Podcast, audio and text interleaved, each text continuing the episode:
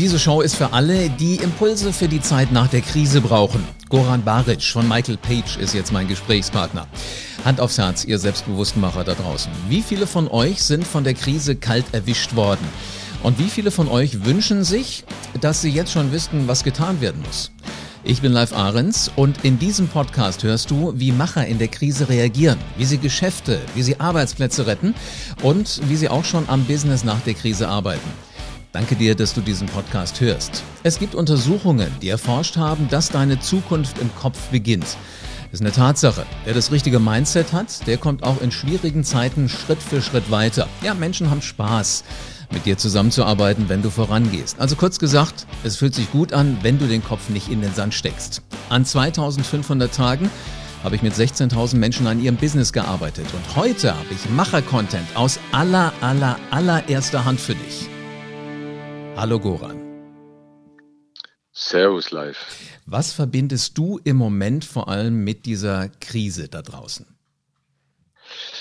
Du, wie alle war ich erstmal äh, absolut in, in Schockstarre. Ja, ich meine, wenn mir das jemand vorher erzählt hätte, dann hätte ich es ihm oder ihr natürlich nicht geglaubt und ich habe mir sowas in der Form jetzt auch nicht vorstellen können. Ich meine, ich habe oft in der Vergangenheit auch zu meiner Familie, zu Freunden immer wieder gesagt, ey, lass uns dankbar sein, das, was wir hier gerade erleben, dieses Leben in Deutschland. Äh, wir können uns vieles leisten, wir haben Frieden, wir können aussprechen, was wir, was wir denken. Wir werden nicht verfolgt, weil wir vielleicht anders denken. Das, das sind ähm, Themen, die nicht selbstverständlich sind. Und lass uns immer wieder daran denken und dankbar sein und, und diese Dankbarkeit auch irgendwo ja, tagtäglich versuchen zu spüren. Aber dass dann so ein Hammer kommt, äh, ein paar Monate, Wochen später, der alles lahmlegt und natürlich auch äh, die Angst, die damit verbunden ist, vielleicht selbst irgendwie krank zu werden oder die Eltern, Oma, Opa irgendwie krank werden. Ähm, das, das, das war schon irgendwo so eine Schockstarre, die mich auch irgendwie verfolgt. Und ähm, ich würde lügen, wenn sie mich jetzt inzwischen auch schon irgendwo komplett losgelassen hätte. Aber wie du jetzt gerade in deinem Trailer, in dem, dem Vorspann auch schon gesagt hast, ich bin auch jemand, der gerne visualisiert und sich vorstellt, wie Zukunft ähm, aussehen wird und, und dann unterbewusst, bewusst daran arbeitet, dass sie dann tatsächlich so auch wird und, und Zumindest lebenswert wieder wird. Also ich glaube, es wird sich für uns alle alles verändern. Wir werden nicht mehr da sein, wo wir das letzte Jahr Weihnachten gefeiert haben. Ich habe immer so im Gefühl, das übernächste Weihnachten. Da werden wir alle zusammensitzen und sagen, Herr, mal, kannst du dich noch erinnern? vor zwei Jahren, wie das da war und dann kam dieser Virus und es war alles anders. Also ich glaube, das wird so eine, so eine Geschichte sein, die, über die wir reden. Aber sag mal, wie hat die Krise bei dir begonnen? Ich meine, du bist im, im People-Business, du bist Personalberater und ähm, da geht es ja wirklich um Menschen. Wann ging das bei euch los? Dadurch, dass wir Teil einer internationalen Gruppe sind, ähm, haben unsere Kollegen in China natürlich zuerst von diesem, von diesem Problem erfahren. Ähm, und, und, wir hatten das Glück, dass wir durch die Erfahrung der, der Kollegen vor Ort natürlich dann ein Stück weit vorbereitet waren. Ja, wie, wie fühlt sich das an, wenn plötzlich alle Kollegen nicht mehr im Büro sind und dort miteinander kommunizieren, gemeinsam an Themen arbeiten, sondern jeder getrennt im Homeoffice sitzt? Ähm, schafft das unsere IT überhaupt? All diese Themen und dann natürlich hier auch zu entscheiden, wann ist der richtige Moment, dass alle dann ins Homeoffice gehen. Ähm, da bin ich, wenn ich jetzt zurückschaue, sehr happy und zufrieden, wie alles gelaufen ist. Wir waren wirklich rechtzeitig und, und, und waren da auch ein Stück weit mutig in der Entscheidung zu sagen, okay, ab Montag bitte niemand mehr ins Büro, obwohl viele Wettbewerber oder auch andere Firmen noch ihre Mitarbeiter ins Büro geschickt haben, in irgendwelche überfüllten U-Bahnen gesetzt haben. Ähm, ich glaube, das, das war eine gute Entscheidung. Da bin ich, äh, wie gesagt, froh drüber im Nachhinein und das zahlen einem die Mitarbeiter dann auch irgendwo zurück. Dann irgendwie zu sehen, dass die IT tatsächlich standhält, funktioniert und wir von, von unterwegs, von, von zu Hause aus weiterhin unsere Kundenkandidaten erreichen können. Ich bin überrascht, dass wir den März immer noch irgendwie sehr respektabel und gut abschließen konnten. Also tatsächlich noch Pro Projekte und Prozesse, die aus, aus Januar stammen, aus Februar stammen, schließen konnten. Aber natürlich haben wir dann in der zweiten Märzwoche schon gespürt, dass ähm, vieles nicht mehr so funktioniert wie, wie zuvor. Gibt es denn Und, Geschäfte, ähm, die ihr heute immer noch genauso macht wie vorher? Also die immer noch genauso laufen, wo ihr sagt, äh, hat sich nichts geändert? Ja, hier und da vielleicht, aber das Gros ist, ist absolut betroffen und, und, und ich meine, das äh, liest man ja heutzutage auch. Ich meine, sehr, sehr viele Menschen sind jetzt in Kurzarbeit. Viele, viele Firmen versuchen, ähm, Support vom, vom Staat in Anspruch zu nehmen, um einfach jetzt über die nächsten Wochen, Monate zu kommen. Niemand weiß wirklich, wie es weitergeht. Ich meine, für uns ist es immer schwierig, wenn, wenn keine Perspektive herrscht, ja. Und, und, und dadurch Unsicherheit im, im Geschäft zu spüren ist. Ich meine, du, du stellst keinen neuen Mitarbeiter ein im Moment, wenn du nicht wirklich weißt, wie geht es in zwei, drei Monaten weiter, außer du bist in einer Branche, die im Moment wahrscheinlich boomt. Sprich, ja. Retail oder vielleicht Medizintechnik oder ähnliches. Ja, oder alles, was irgendwie digital ist. Aber wenn ihr jetzt den, den Vorteil habt, dass ihr sagen könnt, wir gucken mal, was äh, eure Netzwerkpartner in China machen, wie die langsam mit der Zeit nach ihrer Krise umgehen, äh, lernt ihr da jetzt auch schon Dinge raus und äh, bereitet ihr euch dann auch schon vor?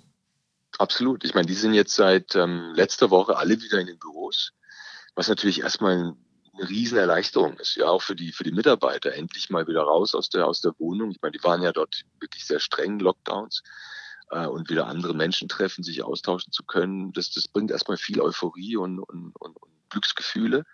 Ähm, die ganzen internationalen Firmen sind natürlich sehr zurückhaltend in China, weil sie jetzt Probleme zu Hause haben, sprich in den USA oder in Europa. Aber die chinesischen Firmen scheinen tatsächlich ähm, das, das Gröbste überwunden zu haben und, und schauen wieder viel, viel zuversichtlicher in die Zukunft und fangen auch wieder an, äh, Leute einzustellen. Finde ich ganz spannend, dass ihr so den Vergleich habt im Grunde genommen. Wir leben mittendrin, die anderen haben es schon so einigermaßen hinter sich, andere haben es vielleicht noch so vor sich. Ähm, wenn du sagst, ähm, ihr habt ja nun viel mit Menschen zu tun und äh, mit Mitarbeitern, eure Kunden möchten von euch gerne ideale Vorschläge für Mitarbeiter haben. Ähm, haben sich auch so die Bewerber irgendwie verändert in ihrer Denkweise oder ist auch das Verhältnis immer noch genau das gleiche wie vorher? Also im Moment ist es äh, eigentlich so einfach wie noch nie, Kontakt zu, zu unseren Stakeholdern aufzunehmen, weil die sitzen auch teilweise oder größtenteils in ihren Homeoffices ähm, freuen sich auch über, über ein bisschen Ablenkung oder Abwechslung oder mal ein Call. Ähm, wir alle teilen das gleiche Schicksal. Das heißt, man spricht natürlich sehr, sehr intensiv über dieses Thema, was es bedeutet, wie die Zukunft aussehen könnte, was es mit einem persönlich macht. Und ähm, das verbindet. Ja, wir teilen im Moment alle das gleiche Schicksal. Das verbindet und, und macht uns natürlich irgendwo einfach Kontakt aufzunehmen. Und das tun wir. Wir versuchen einfach da zu sein, unsere Kundenkandidaten irgendwo ja, zu erreichen, uns auszutauschen, Gespräche zu führen, Dinge vorzubereiten, wenn es jetzt nicht möglich ist, einen Prozess zu schließen, dann eben das so zu, zu, zu steuern, dass es dann, wenn, wenn die Türen sich wieder öffnen, entsprechend dann umgesetzt werden kann. Haben denn eure Kunden jetzt schon so das Gefühl, dass sie sagen können, also für die Zeit nach der Krise brauchen wir das und das Profil, den und den Mitarbeiter. Äh, ihr müsstet doch das jetzt, liebe Michael Pages, äh, viel leichter haben, da richtige zu finden und vor allen Dingen viele Kandidaten. Ja, das könnte man annehmen, aber es ist jetzt nicht so, dass, dass plötzlich ähm, Hunderttausende von Kandidaten, die davor nicht äh, verfügbar waren, plötzlich verfügbar sind. Gott sei Dank, sage ich, ja, aus, aus, aus, aus einer anderen Perspektive, weil die Menschen jetzt äh, natürlich erstmal ähm, auch irgendwie schauen, dass sie, dass sie in Sicherheit sind. Und, und, und viele, Gott sei Dank, wurden, wurden bislang noch nicht gekündigt in Deutschland. Sieht in anderen Ländern anders aus. Wir haben jetzt die Zahlen aus, aus USA oder aus England. Oder gestern kamen auch die Zahlen aus, aus Österreich, wo ich glaube, so viele Arbeitslose plötzlich gemeldet sind wie seit 1946, also seit dem Zweiten Weltkrieg nicht mehr. Ähm, klar, Österreich ist eine andere Struktur, viel in der Hotellerie, Gastronomie etc. In Deutschland ist das so im Moment noch nicht der Fall. Das heißt, der Fach- und Führungskräftemangel, der, der wirklich eklatant zu spüren war, noch irgendwie vor ein paar Monaten, der ist jetzt nicht über Nacht verschwunden. Und wenn jetzt nicht alle Firmen anfangen, plötzlich alle ihre guten Mitarbeiter rauszustellen, dann wird sich das erstmal vorübergehend auch nicht ändern. Von daher ist jetzt die Situation noch nicht ähm, komplett anders als, als noch vor ein paar Monaten, das was den jetzt, Kandidatenmarkt anbelangt. Das klingt jetzt richtig beruhigend, muss ich ganz ehrlich sagen. Ja, aber es sind Fakten. Ja. Ich versuche ja. jetzt da niemandem äh, einfach nur ein gutes Gefühl zu geben, sondern es ist das, was ich jetzt von der Arbeitsfront in Anführungszeichen Stand heute, Anfang April berichten darf. Wahnsinn. Jetzt ist es ja eure Kompetenz, Menschen zueinander zu bringen. Die einen haben was zu tun, die anderen wollen was tun und da matcht ihr ja. Ähm, wenn ich jetzt da draußen immer das Wort Digitalisierung höre, ähm, was kann in der Personalberatung digital gemacht werden?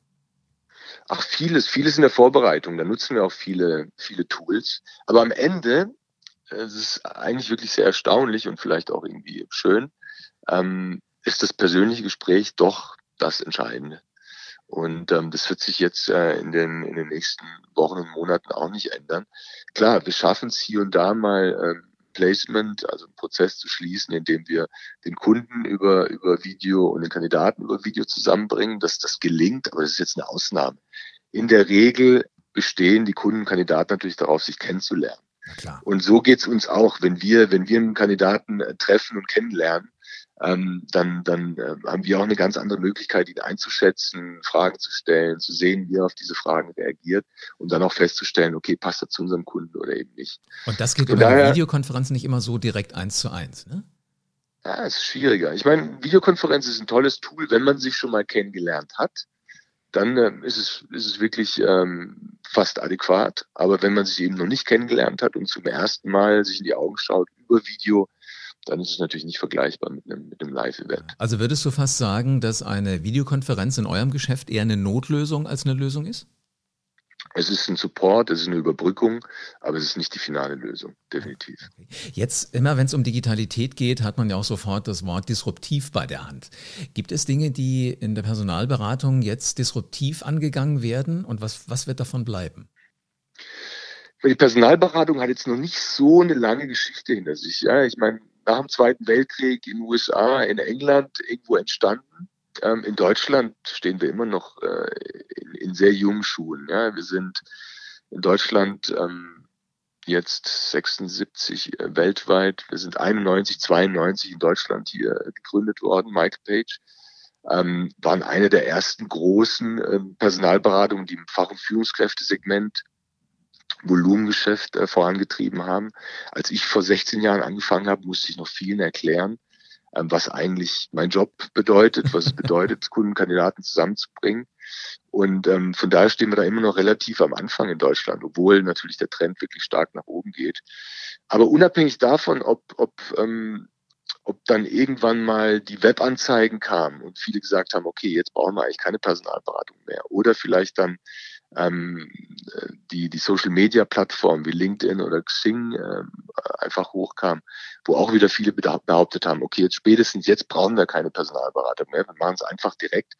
Äh, wir konnten immer diese, diese Tools, nicht nur wir bei Michael Page, sondern insgesamt der Wettbewerb, auch die, die Branche, diese Tools für sich nutzen und, und, und, und, und Wachstum dadurch generieren für uns. Also von daher Disruption in der Personalberatung natürlich in der Vorbereitung, in der Selektion, vielleicht auch auf einem niedrigeren Level, wo vielleicht dieses persönliche Gespräch äh, nicht ganz so im Vordergrund steht. Aber in diesem Fach- und Führungskräftesegment sind wir eigentlich relativ selbstbewusst, dass es die nächsten Jahre noch ohne uns ähm, eher, eher schwieriger gehen wird. Äh, jetzt nimmst du meiner nächsten Frage komplett den Wind aus den Segeln mit deiner Antwort. Ich hätte nämlich als nächstes gefragt, wie würdest du denn mit so einer Panne, es geht irgendwie nicht mehr so, oder auch mit Rückschlägen, wie würdest du damit umgehen? Wenn du dir jetzt nochmal vorstellst, es würde Pannen und Rückschläge geben, wie geht ähm, Goran Baric mit sowas um? Ich habe ich hab mich in, in vielen Gesprächen und, und, und ja auch irgendwo Sitzungen mit mir, mit mir selbst, äh, wenn ich das so nennen darf, war ich mit diesem, mit diesem Thema beschäftigt, weil ich meine, ich bin jetzt 6, 47 bin ich, ähm, seit 16 Jahren bei Page, war davor in der Musikbranche, wie du weißt, und ähm, habe mich natürlich auch in den letzten Jahren irgendwo weiterentwickelt, auch irgendwie als Mensch weiterentwickelt. Und ich war auch eher so der Typ äh, in der Vergangenheit, wenn dann irgendwie ein Rückschlag kam oder irgendwie ein Problem oder oder ein Misserfolg, dass ich irgendwie rumgejammert habe und, äh, und irgendwie diese die, die die Schuld bei den anderen gesucht habe oder versucht habe irgendwie ja wie auch immer ja irgendwie aus der Situation rauszukommen, aber eher jammernd. Und da kommst du ja nicht weit, ja irgendwann habe ich dann festgestellt, okay, das, das kann ja nicht der Weg sein, dass ich jedes Mal durch einen Rückschlag irgendwie so nach unten gezogen werde und, und, und, und, und dadurch auch irgendwie mein, mein Umfeld mit, mit, mit, mit runterziehe. Es muss, muss einen anderen Weg gehen.